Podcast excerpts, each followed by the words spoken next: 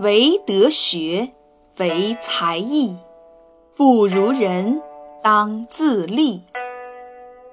他的意思是说，做人最要紧的是道德、学问、才干、本领，这些方面比不上人家，就要不断勉励自己，迎头赶上。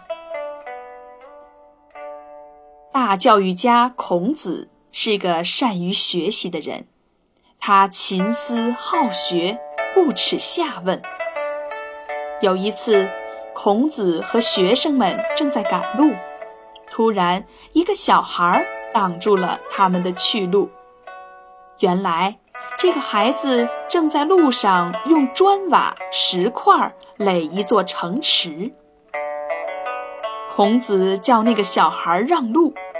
可小孩却说：“这世上只有车绕城而过的，还没有把城池给拆了给车让路的。”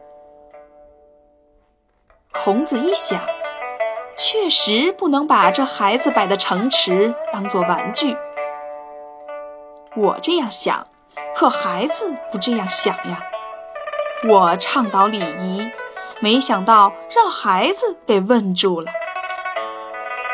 孔子十分感慨地对他的学生说：“三人行，必有我师。